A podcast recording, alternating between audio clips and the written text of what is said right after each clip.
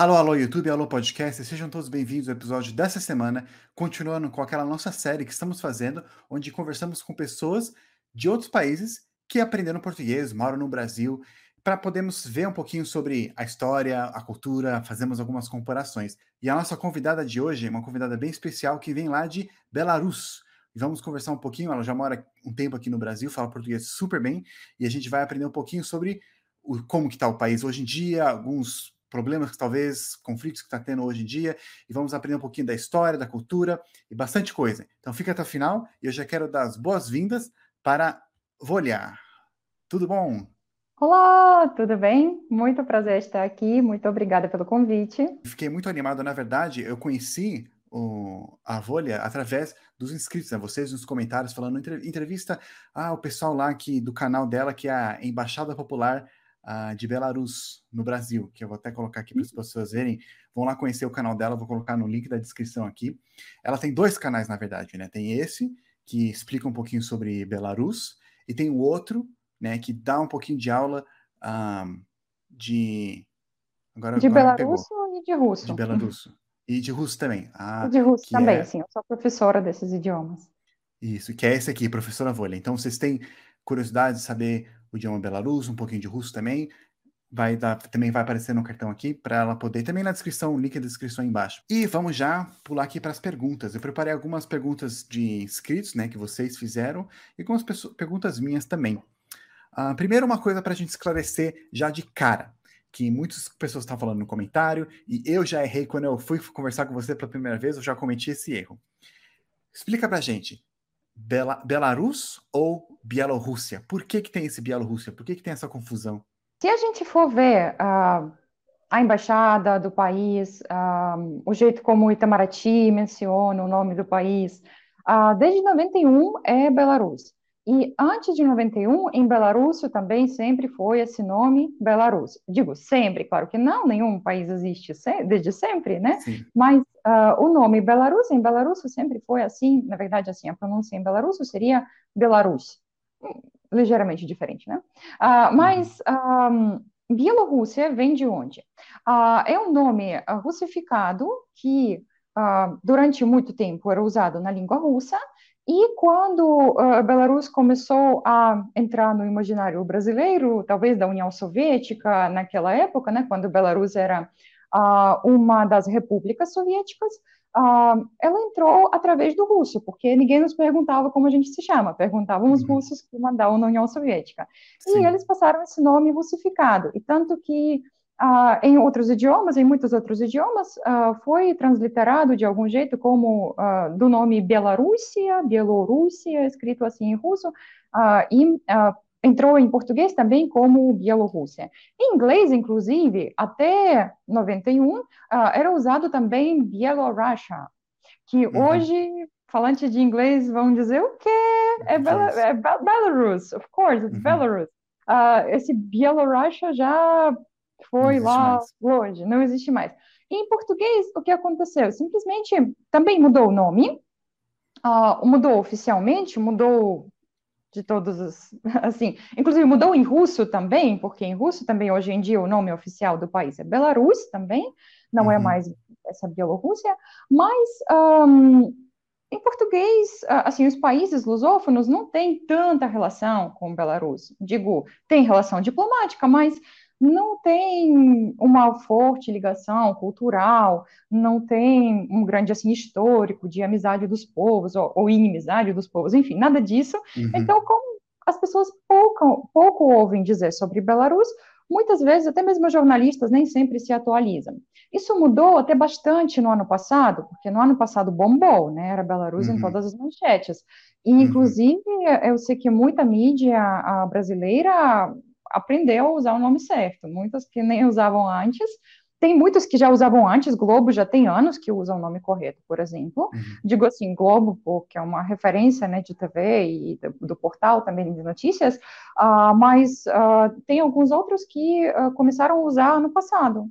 Sobre uh, a explicação de todo o histórico de nome, de, tirando todas as perguntas, como então um adjetivo, por que, que é belarusso, por que não pode ser bielorrusso, vindo de Belarus, enfim.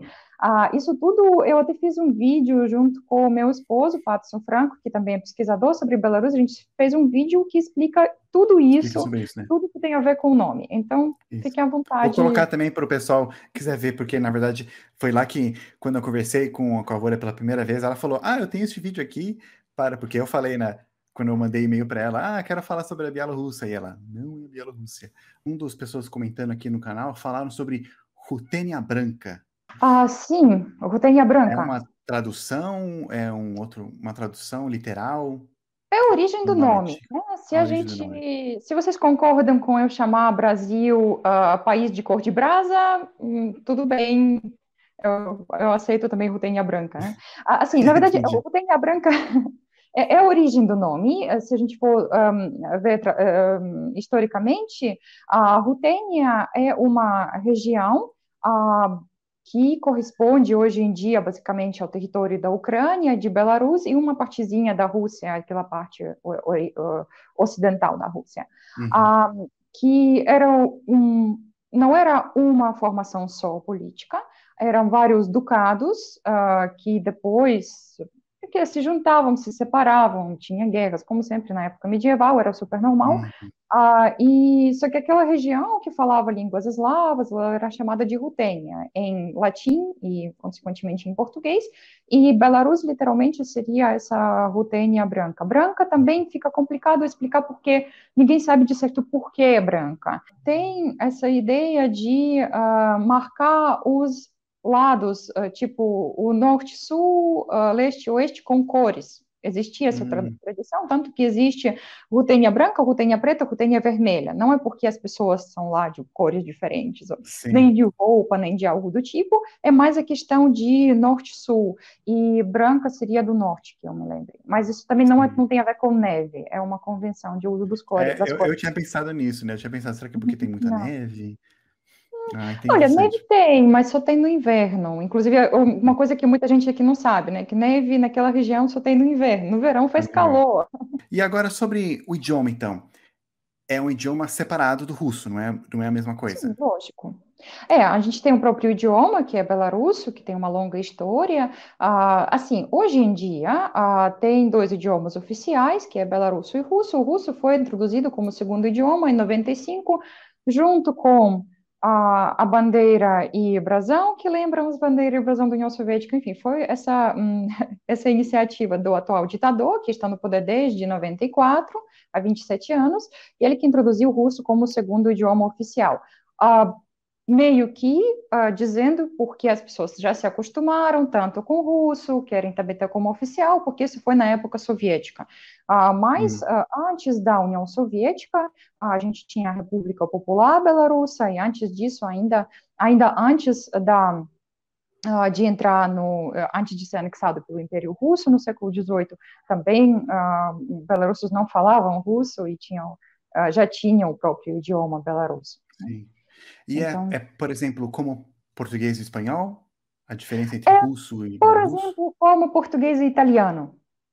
Como português e italiano, então um pouquinho mais Eu digo separado, porque meu esposo fala esses idiomas todos, tanto português quanto italiano, belarusso e russo, mais um pouco de ucraniano também, de francês, de, fala francês, fala uh, espanhol também, e ele, eu, eu tiro por ele porque ele garante que o mais uhum. próximo uhum. seria português e italiano. E com e também parecido também com o ucraniano, então, né? Que nem com essas. Ucraniano é muito mais parecido. Na verdade, de belarusso e ucraniano, eu diria que tem uma relação bem semelhante com português e espanhol, ah, hum. no sentido que também tem muito vocabulário em comum. A gente se entende na boa, tanto para um lado Sim. quanto para o outro. Ah, nos, nos entendemos tranquilamente sem auxílio de outros idiomas, Uh, mas a fonética é bem diferente. A fonética você ouve logo, ah, não, aí é Belarus, aí é ucraniano. Aí sim. Uhum. E vocês também usam o cirílico como alfabeto, né? Uh, usamos cirílico como alfabeto principal, hoje em dia o cirílico como oficial, mas Belaruso tem uma grafia latina uh, historicamente, que já tem uhum. séculos de história, e tanto que uh, em Belaruso, por exemplo, os nomes geográficos, nomes das ruas, nomes das estações de metrô, no esquema de metrô de Minsk, são transliterados, não são transliterados exatamente, são escritos em Belaruso cirílico e em Belaruso latino. Eles têm alguns sinais diacríticos, aqueles sinalzinhos em cima de C, em, cima de S, uhum. em cima de N, enfim, às vezes uhum. acontece. É, é, fofinho. E é a nossa escrita tradicional também, que era, no início do século XX, tinha jornais que saíam em duas escritas ao mesmo tempo. Era tudo em belarusso, mas um saía em cirílico, uma versão em cirílico e outra em alfabeto latino. Isso tem muito a ver com a religião, na verdade, na época, né? Porque uhum. a nossa. Católicos usam mais a escrita latina e ortodoxos a escrita cirílica. E a gente cirílica, tem né? os dois. E mais. Os dois. Né? Mais esses Porque dois. na religião lá, os dois são grandes? O grandes, catolicismo grandes. E, o, e, o, ortodoxo uhum. são grandes lá. A Bela Rússia, você pode dizer que é a ponte entre o, a Europa Ocidental e a Europa Oriental. Né? Sim, a gente se enxerga assim uh, bastante, sim, a ponte entre o Ocidente e o Oriente, ah, essa posição geográfica, geopolítica, né, nos trouxe também muita guerra, né, infelizmente, hum. porque toda guerra passa por cima da gente. Né? Napoleão, Sim. antes de tomar Moscou, passou pela gente. Ah, Hitler também, primeiro, atacou o que a fortaleza de Brest, né? Então assim uhum. foi hum, sempre toda guerra passa pela gente, né? Assim uhum. sempre do Ocidente para o Oriente e vice-versa também. Então uhum. é, é complicado, né? Mas, uh, por outro lado, também nos tentamos, né? Sempre tentamos fazer pazes entre todo mundo. Né? Tentamos não Sim. entrar no conflito. O hino de Belarus, a primeira linha do hino é: Nós, belarussos, somos gente pacífica. Né? Então, gente pacífica. Interessante isso. E sobre idiomas, assim, aí vem a pergunta que também eu sempre faço: por que o português? Como que você veio parar aqui no Brasil? Você falou que mora em Salvador, né? Como que é lá? Primeiro eu aprendi português, depois eu vim para cá. Claro hum. que hum. não se aprende português todo de vez, né? Mas quando Sim. eu vim para cá, eu falava um pouquinho.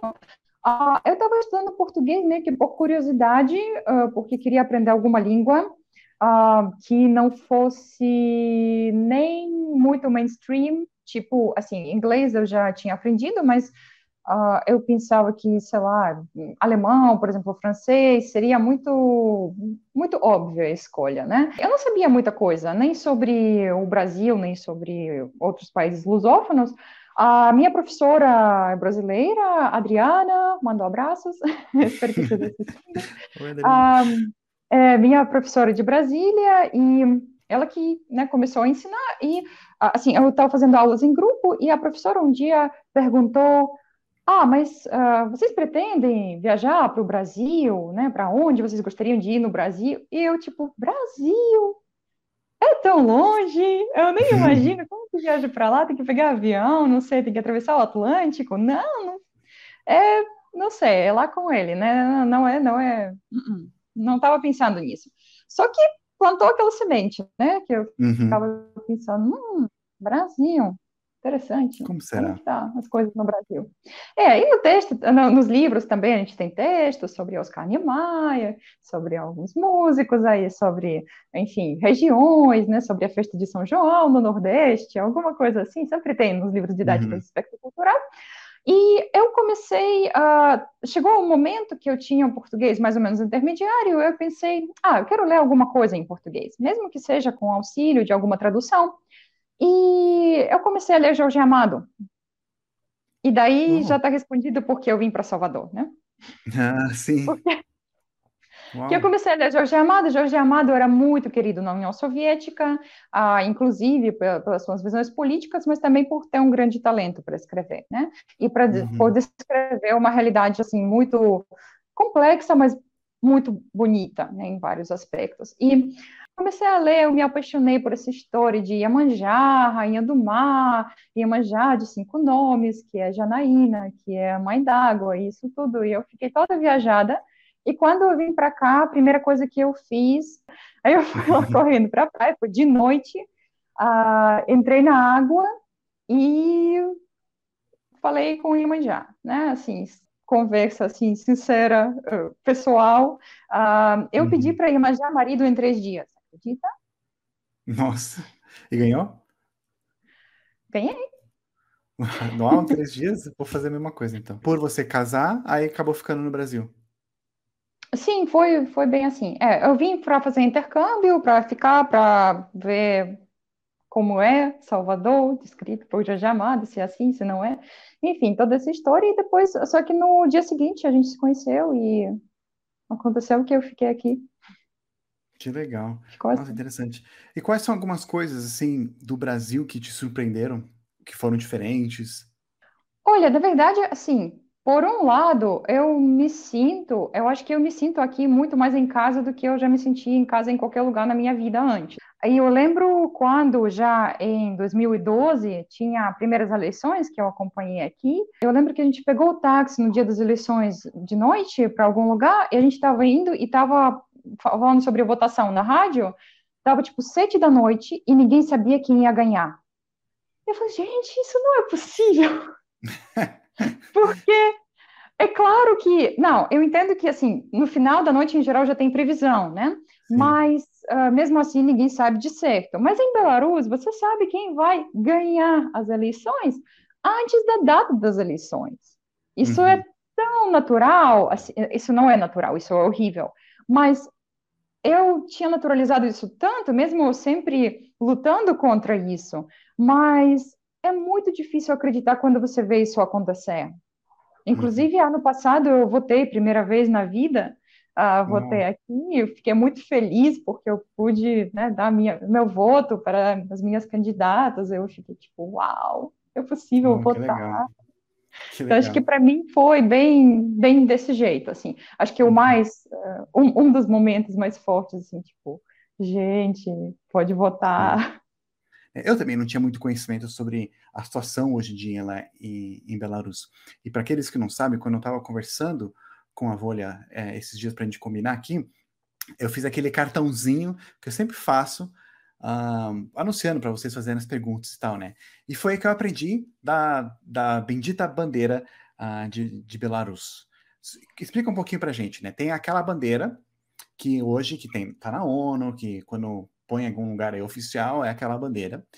Mas explica um pouquinho pra gente por que, que você não gosta. E um, não um é só pouquinho... eu que não gosto. É, é exatamente. Por que, que, que... é chato, né? Uhum.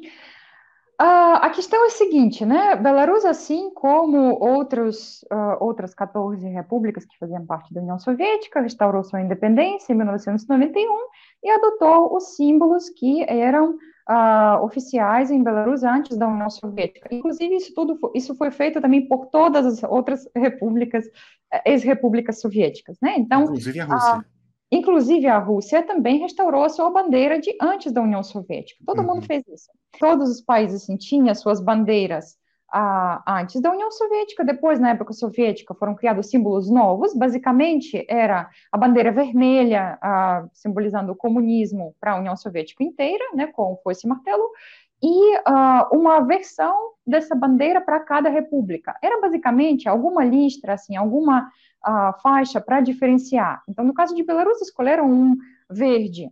Se a gente for ver pela história de Belarus, uh, pela história de, da simbologia, não tem nada a ver, assim, cor verde nunca foi nosso tradicional, inclusive nossas roupas uh, tradicionais, em geral, são branco e vermelho, e cor, as cores da bandeira também não foram por acaso, porque no Brasil tinha branco e vermelho nas roupas tradicionais, qualquer artesanato Belarus você vai ver, em primeiro lugar, qualquer coisa tradicional é branco, é, é vermelho sobre o branco.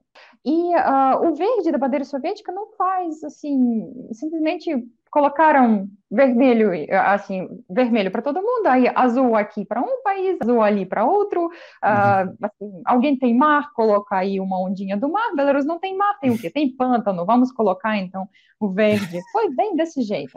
E, e a faixa branca também? também?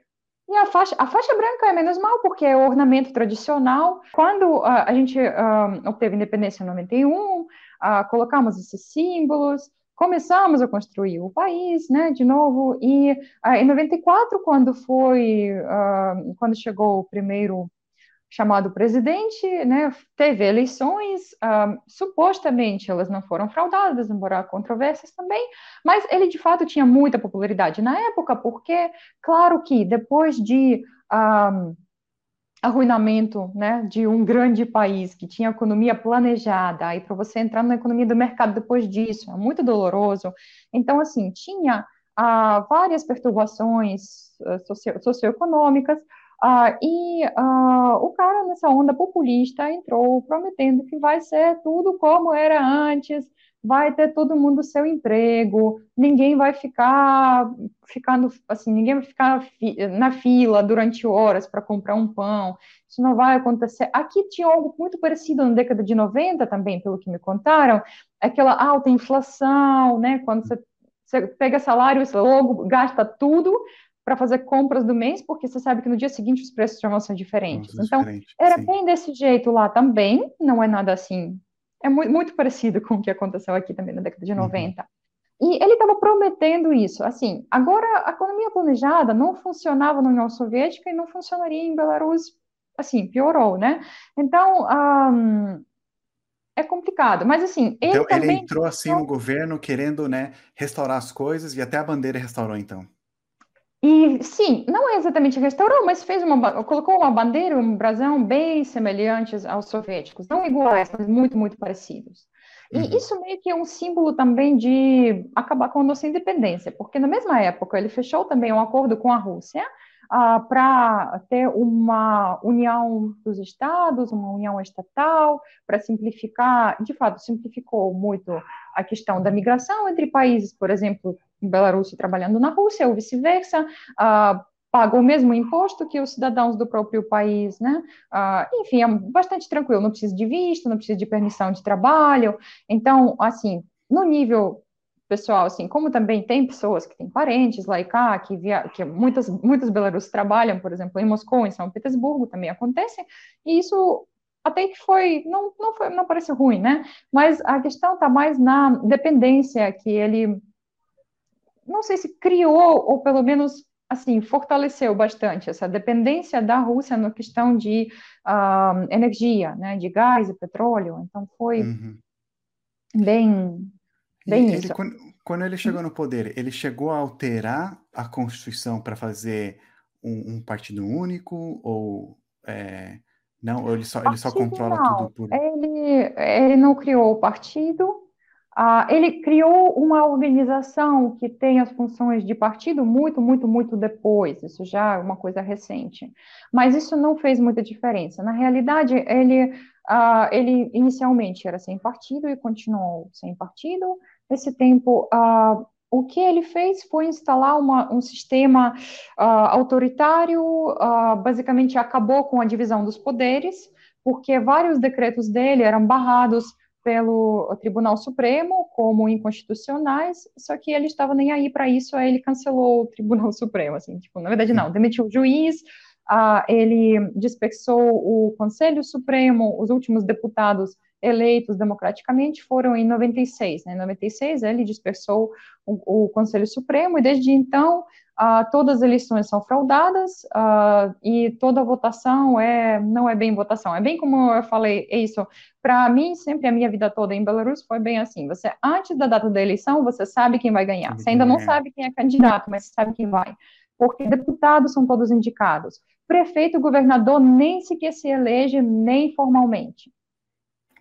Então, o reitor da faculdade, eu soube que em algum lugar do mundo elegem reitor da faculdade foi aqui no Brasil. Eu fiquei, ué, e reitor se elege o que é político, por acaso? tipo, é muito estranho. É. Tipo, é, pensando bem, é lógico, mas eu nunca vi isso, né? Sim. Então. E ele foi, quando desde que ele entrou no poder, ele já, como que ele fez? Ele, ele, porque ele entrou supostamente democraticamente, mas ele só não saiu depois. Ele foi alterando para alongando saiu. o poder dele. Foi, uh, ele foi reeleito em 2001, e aí, teoricamente, ele não deveria ser mais reeleito, porque na Constituição de Belarus, adotada em 94, estava dizendo que o presidente pode ser que nem no Brasil, que nem em muitos outros países, pode ser reeleito, assim, só uma vez, né? Uhum. Reeleito. Né? Sim, então, duas vezes consecutivas. Uh, ele não quis largar o doce e fez o que ele já gostava de fazer, referendo. Ele falou: Ah, não fui eu, o povo que me pediu para ficar. Esse referendo eu lembro bem, em 2004 eu já era crescidinha, eu lembro bem como foi, e não foi coisa democrática, não. Assim, foi muita, foi muita propaganda, do, do, ditador, né? Foi muito, muito esse papo que o povo pediu, que o povo não pediu nada, e foi falsificado na cara dura, como tudo que ele organiza nesse, viés. Ah, e nesse, nesse, nesse referendo, ele alterou a Constituição para tirar essa parte de limitação, né? Então, ele pode ser reeleito quantas, quantas vezes ele quiser. Ele fez isso ainda, ainda em 2004. As eleições de 2006 eu também já lembro bem, foram brutalmente reprimidas uh, também uh, os protestos. A gente sempre tem protestos depois das eleições. Belarussos têm muito essa ideia de não somos povo pacífico, somos povo obedi obediente. A gente não viola a lei. Quem viola a lei é só o ditador que faz isso, mas a gente uhum. não. Então, por exemplo, teve muito, teve até piadas assim sobre isso, até nesses protestos que ficaram ficou mais evidente, porque foram, acho que, as mais numerosos, os protestos mais numerosos assim desde 91 ah, que belarussos só atravessam a rua no sinal verde, inclusive no protesto, você não ocupa a pista. As pessoas não ocupam a pista, ocupam a calçada e atravessam só no sinal verde, só na faixa. Ah, quando sobe no banco, tira sapato. Tem fotos lindas na internet sobre isso. Assim, é muito. Assim, o Belarus deixa um espaço depois do protesto mais limpo do que era antes do protesto. isso é bem nós. Então, mesma coisa que, por exemplo, brasileiros me perguntavam sempre, tipo, olha, mas tá tendo eleições agora em Belarus, mas o, o, povo sabe que vai ser fraudado. Os fraudes já começam antes, os fraudes já começam com não deixar, não registrar todos os candidatos que se candidatam, né, para a presidência. Eles não registram algumas pessoas, prendem outras, tem essa coisa de repressão preventiva que ele criou, né? Ah, e, ou seja, prendem todos os ativistas que podem fazer barulho antes do evento, na véspera. Uhum. Ah, então, tem um, ah, em Belarus tem uma semana de votação, inclusive voto impresso, para ser até mais fácil falsificar, porque eles simplesmente substituem as cédulas. E uhum. durante uma semana é mais fácil do que num dia só, dá menos trabalho. Então, uhum. eles sempre fazem isso. Então, se o povo já sabe que vai ser tudo falsificado, por que, que não protesta antes? Por que, que protesta depois? depois? Eu falo, gente, porque belarussos são obedientes. Então, olha, quando, assim, quando já teve eleição, ele falou o resultado, a gente já pode reclamar que foi falsificado. Quando ainda não contaram, não tem gente, como falar, não tem o que falar. Né? É, a gente ainda não tem como falar. Na verdade, tem, mas é, é uma Sim. tradição. E, e lá, assim, os opositores, eles sofrem bastante, assim, tem perseguição contra opositores do os governo? Os primeiros mais fortes foram mortos, né? em 99, né?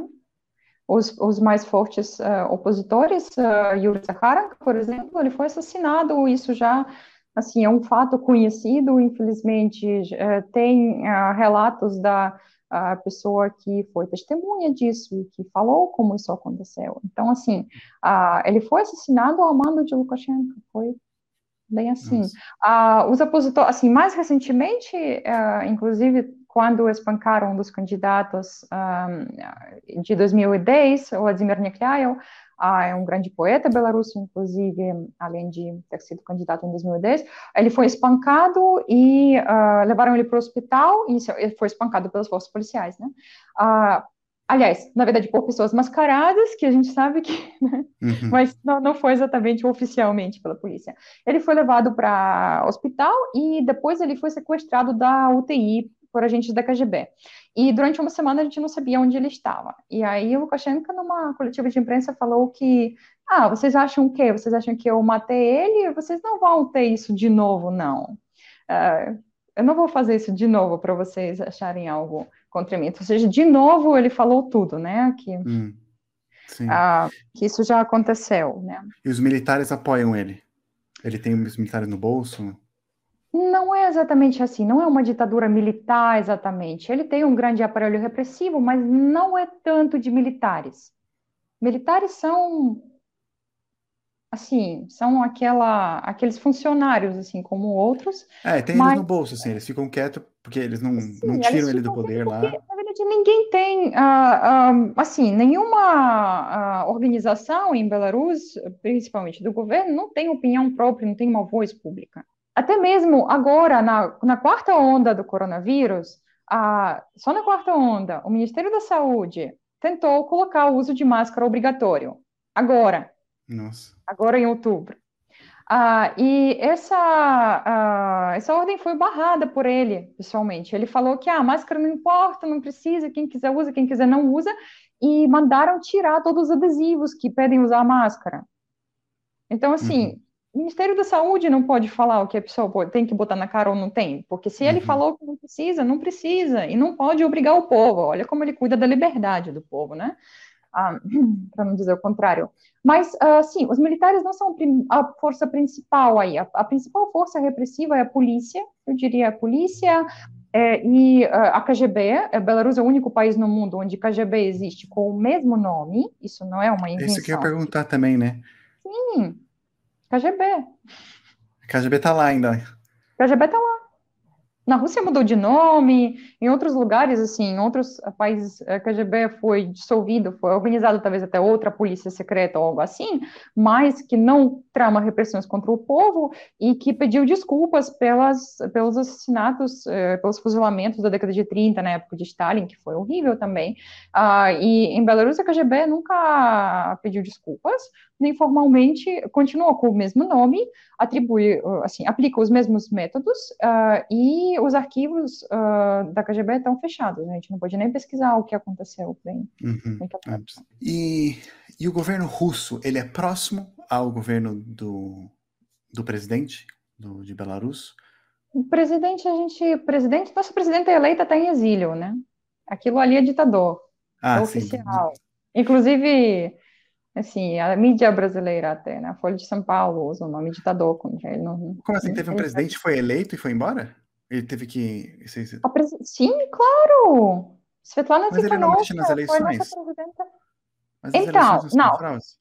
Dessa vez, é, o povo votou é, em Svetlana Tikhanovska, a gente tem provas disso, só que ele disse que ele venceu com 80% dos votos. E a Svetlana, ele mandou embora, ela foi levada para fora do país. Não é que ela fugiu, ela foi levada pelos agentes da KGB para fora do país. Ela está exilada na Lituânia agora. É a nossa presidenta eleita, sim, porque é, ela não assumiu a posse, porque não pode, porque foi expulsa, mas é a nossa presidente. Ela não ela, é. tá, tá exercendo alguma coisa assim, tentando falar com outros países, alguma coisa assim, que nem, Sim, por exemplo... claro, ela encontra, encontrou com 39 presidentes e primeiros ministros, e no mesmo período que Lukashenko se encontrou com quatro. Né? Isso mostra muito bem também Uau. quem é uh, quem é visto, Uau. inclusive, pela comunidade internacional como nossa presidenta. Né? E os governos não... internacionais, eles, eles repudiam, então, o governo... Uh... Repudiam. E aí eles não, não reconhecem, então... É, tem sanções tem vários internacionais? Que não reconhecem, tem sanções, tem vários pacotes de sanções, tem muita pressão internacional, muitas empresas pararam de colaborar com o regime, cancelaram vários campeonatos esportivos também ah, para não financiar o regime, porque o esporte é muito uh, ligado a, é sempre controlado pelo governo e uhum. dá visibilidade também, dá esses créditos de que tipo, para o nosso evento esportivo também, isso também foi cancelado, inclusive, uh, acho que talvez o o golpe assim mais uh, pesado para Lukashenko foi o cancelamento do campeonato de rock de gelo, né? Que ele Isso. ama rock, ele é super fã, ele mandou construir palácios de gelo no país inteiro, nas menores cidades tem, né? Em todo lugar tem, todo mundo tem que jogar rock só porque ele curte, né? Embora Belarus uhum. nunca foi um grande assim líder no rock mundial, uhum. mas uhum ele gosta, então todo mundo que tem que jogar. Ah, e foi cancelado esse evento, que era para acontecer. Mas... Isso tem a ver com os oleodutos, porque eu sei que passa, tem muitos oleodutos importantes tá, que vão para a Europa, que, uhum. que, passam pela, para o Belarus, né? É, então, eu acho que não, não sei se isso tem alguma influência por ele estar no poder ainda, porque ele tem controle disso. Sim, claro. Na verdade, assim, ele ah, agora, agora mesmo, ah, ele está, ele está ainda permanecendo, mas por questão de Putin também, né? Hum, Porque ah, o grande vizinho que tem dinheiro, né, para apoiar ele, e dinheiro é tudo. Ah, você comentou também quando a gente conversou antes da gente começar essa, essa nossa conversa sobre que algumas pessoas comentam que Belarus é um dos únicos lugares onde ainda existe a União Soviética. Isso é verdade? Depende o que você coloca nessa frase, né? Porque tudo é um discurso, né? O que é, o que é União Soviética? A União Soviética era um país gigante que era Uhum, composto de 15, pa- de 15 repúblicas. Ah, hoje não é, claro que Belarus não é isso, né? uhum, Ah, se a gente pensa na União Soviética, não sei, o que, o que seria isso, né? O que é a sim. União Soviética? É falta de, deixa eu dizer, como que eu colocar isso? Eu às vezes escuto isso mais no sentido de, se eu estou entendendo certo o que a pessoa quer dizer, às vezes tem esses comentários de turistas, por exemplo, a pessoa chega no país, ela chega em Minsk, ela vê aquela grande avenida da Independência, super larga, com arquitetura stalinista, um, é um, é um pouco louco, assim, né, chamar uma arquitetura de stalinista, mas da época de Stalin é, assim, e, inclusive é uma coisa, assim, neoclássica, muito, assim, cabulosa, monumental, Aí você tem essas avenidas largas com pouca propaganda, não é aquela propaganda de, sabe, como a gente vê das cidades, das cidades ocidentais, né? Tudo assim de Uhum, vidro e com um monte de propaganda piscando. É, em Belo Horizonte você não vai encontrar isso, talvez nesse aspecto. Ah, talvez na questão de grande presença do Estado ah, na economia, né? Porque o Estado na prática controla a maior parte das empresas, dos uh, negócios, assim, de tudo, né? Ah, e assim Pode ser que algumas pessoas possam achar isso legal como uma coisa que, ah, não é capitalismo selvagem, né? É, assim, mais parecido com socialismo, só que, na verdade, não é bem o socialismo, como a gente, não é aquela coisa pela qual a esquerda luta aqui no Brasil, né? Ah, é muito mais ah, o capitalismo do Estado. Ou seja, Uhum, assim como, por exemplo, no Brasil, um grupo de pessoas controla a economia, elas podem ser ou não ser representadas no Estado exatamente, ou não coincidem, né? Como assim, igreja e Estado são diferentes também, né? Mas uhum, muitas vezes as mesmas pessoas, ou não. Ah, mas elas são meio que apoiadas assim. Em Belarus, essas ah, pessoas é basicamente família de Lukashenko. uhum, Ninguém mais no país é permitido enriquecer. Eu não estou dizendo de, assim, explorar algo, assim, super, tipo, ser o dono da metade do país. Não. A, a história é um pouco diferente do, do Brasil e, assim, de muitos outros países, ah, mas a questão é que hum, os empreendedores sofrem muito, porque assim que você começa a estabelecer alguma começa a ter alguma estabilidade econômica, sai alguma lei que barra isso, né? uhum, E, assim, se a gente falar de socialismo, né, tem muita, o, o que que em geral citam como ah, os benefícios do socialismo, com que eu concordo, plenamente, né, a medicina pública, a, a saúde, a saúde pública, a, a educação pública, a transporte público funcionando bem. Isso eu realmente até concordo que sim, por exemplo, transporte público é um resquício da União Soviética, que em Belarus ainda funciona bastante bem, é relativamente barato, comparando ao Brasil, por exemplo, bem melhor. uhum, Uh, embora quando eu morava lá, por exemplo, não tinha noção disso, e eu falava, ah, o nosso transporte público é muito ruim, é muito caro, demora, é, é, era a mesma reclamação, mas depende com quem você compara. Mas você vai achar também sim, lugares no mundo onde está muito pior do que o transporte do Brasil, então não sim, duvide, né? Depende com quem comparar. Mas uh, a questão de saúde e de, de educação pública é muito problemática, porque se na União Soviética, por exemplo, você tinha a educação pública, você podia entrar na faculdade, faculdades todas eram públicas e todas eram gratuitas. E você ainda, se você era bom estudante ou boa estudante, você recebia bolsa. E a bolsa, por exemplo, meus pais que estudaram na época soviética, e eu nasci quando meus pais eram estudantes, ah, eles ainda só, só pararam de mandar uma parte da sua bolsa para os pais, para ajudar os pais, quando eu nasci, porque tinha que cuidar de mim. Mas antes disso, a, da bolsa dos meus pais ainda sobrava uma coisinha para apoiar os pais.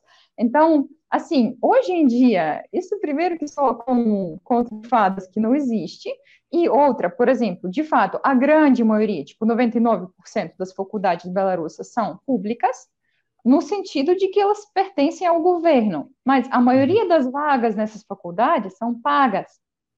Isso quer dizer o quê? Você faz a prova, tipo Enem, mais ou menos, né? Uhum. Ah, e você quer entrar na tal faculdade.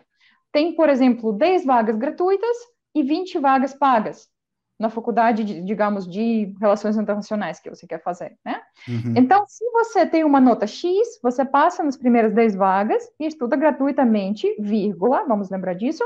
Se você não passou dessa nota, você pode estudar no mesmo programa, com mesmos professores, com o mesmo diploma, tudo, mas pago. Uhum. Bastante caro, não é barato, não. É, é um valor, assim, completo. Agora, quem estudou gratuitamente, tem que pagar a dívida para o Estado, porque o Estado não dá nada de graça. Então, não importa que foram seus pais que pagaram impostos para você poder estudar na faculdade pública. Não. Você que estudou na, na, faculdade pública, você tem que trabalhar no mínimo dois anos onde o governo te mandar. Uhum. Isso resolve, em certa parte, uma questão de por exemplo, um, falta de especialistas nas regiões, porque todo mundo quer ficar na capital, e aí como que você vai mandar a pessoa? Só obrigando, né? Não uhum. criando melhores condições nas regiões, mas obrigando a permanecer lá por uh, dois anos. Muitas vezes sem criar condições, sem dar moradia e sem dar um salário digno. Uh, então, é bem desse jeito. Inclusive, agora, eu acho que teve semana, pass ah, semana passada, agora há pouco, teve uma notícia que Lukashenko quer obrigar médicos a ficarem 10 anos de uh, trabalhar de volta, assim, para o governo. Nossa. Trabalhar onde o governo mandar. Sim. Onde mandar.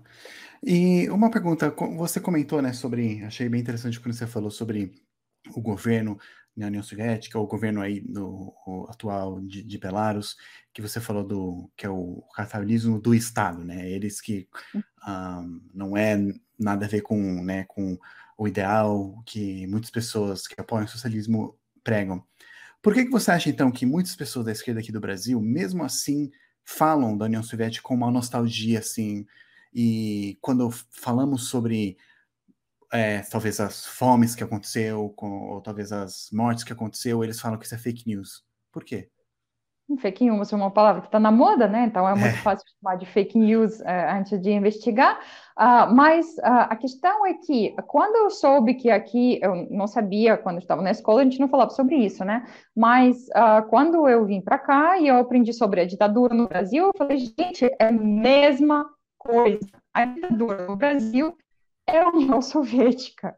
Por quê? É tudo proibido. Não tem liberdade de expressão, um bando de militares comanda no poder, tem alguma suposta mudança no poder, rotação, mas isso não é uma eleição livre, é bem o. Um, é, é, bem o chefe do Partido Comunista, né, na União Soviética, e as pessoas falam essas histórias de ter medo de, sei lá, usar camisa vermelha, de ter um livro que está escrito, sei lá, uh, preto e vermelho de Stendhal, né? Tipo, porque vão achar que é comunista. É a mesma coisa, só que é o contrário. Isso aqui lá era tudo que tinha a ver com o Ocidente. Você escuta uma música do Ocidente, tipo jazz, é proibidíssimo porque é do Ocidente, você vai ficar, não sei, com o Ocidente na cabeça você não pode se expressar através de nem de roupa, nem de assim, nem verbalmente, a mídia toda controlada pelo governo. Gente, é ditadura. Ditadura é ditadura, não importa uhum. que rótulo ela coloca. O problema é esse. Os ideais, ah, assim, da ah, esquerda ah, são ideais lindos de ah, salários dignos, de condições de trabalho, né, de criar condições para pessoas, de não discriminar as pessoas nem pela raça, nem pelo classe, nem pelo gênero. Tinha muitos, uh, muitas coisas bonitas, inclusive no início da revolução, assim, na questão de uh, movimento de mulheres revolucionários, de uh, liberar a mulher, da, libertar desse dessa escravidão na cozinha, né, de a uhum. mulher tem cuidar, bela, recatada do lá e tal. Só que depois uh, se instalou uma ditadura, principalmente na época de Stalin, e depois talvez amenizou um pouco na questão das repressões, mas essa ideologia ficou. Então, por exemplo, uh, todas as conquistas assim das mulheres, quando falam, ah, poxa, na União Soviética a mulher podia trabalhar, né? Era muito mais livre do que aqui. A mulher não podia trabalhar, a mulher devia trabalhar. Assim como os homens, uh, o trabalho, uh, as pessoas na União Soviética não tinham direito de trabalho, de trabalhar. Então, você tinha um X desculpas para não trabalhar. Por exemplo, quando você faz faculdade, uh, você, por enquanto, pode não trabalhar. Quando a pessoa está aposentada por questão de deficiência, né? Ou então quando a mulher cuida da criança pequena. Tanto que em Belarus, ainda hoje, isso é uma restrição na soviética, a mulher pode ficar de licença de maternidade três anos. Uau. É uma coisa que eu sempre achei que fosse, tipo, lógico, Uhum. Porque antes de três anos você vai fazer o que com criança? Você vai deixar com quem? É. Eu até hoje acho. Com quem você vai deixar criança? De seis meses? Vai mandar para onde? Tipo, é, tem... é um absurdo.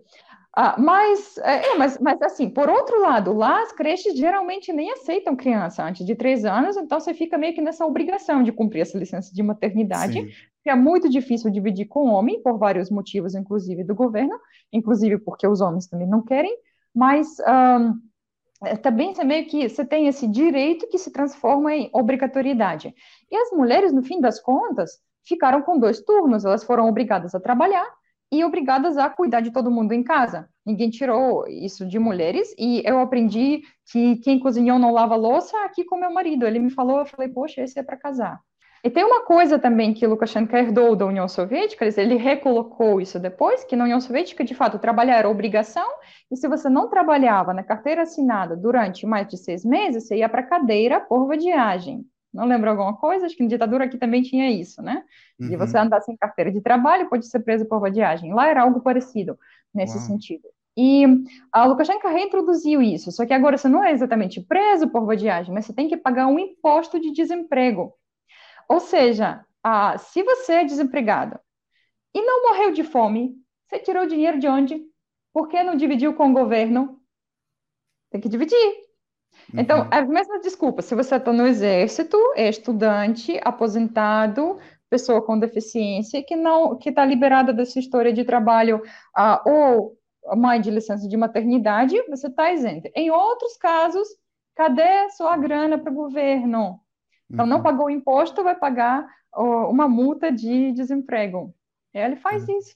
Então, pessoal, muito obrigado por assistir hoje e por ouvir também o podcast. Aqueles que estão ouvindo, de novo, vai conhecer o canal da professora Avolha, tem o canal Professora Avolha, que ela ensina belarusso, ensina também russo. Também tem um canal da Embaixada Popular Belarus no Brasil. Se vocês quiserem saber mais, que eles falam mais. Se vocês também quiserem que aqui no canal a gente fala, dá nos comentários. Faz comentários, fala bastante para a gente poder falar sobre o canal lá, talvez 10 fatos, eu tenho que fazer outro vídeo sobre 10 fatos. Também, quando a gente for escolher um outro país, escolhe esse outro país. Volha, muito obrigado pela, pela nossa, nossa conversa, aprendi muito e espero que podemos é, falar mais no futuro. E qualquer coisa, nós estamos aqui. Pessoal, vou ficando por aqui. Um abraço e nos vemos na próxima. Obrigada. Tchau.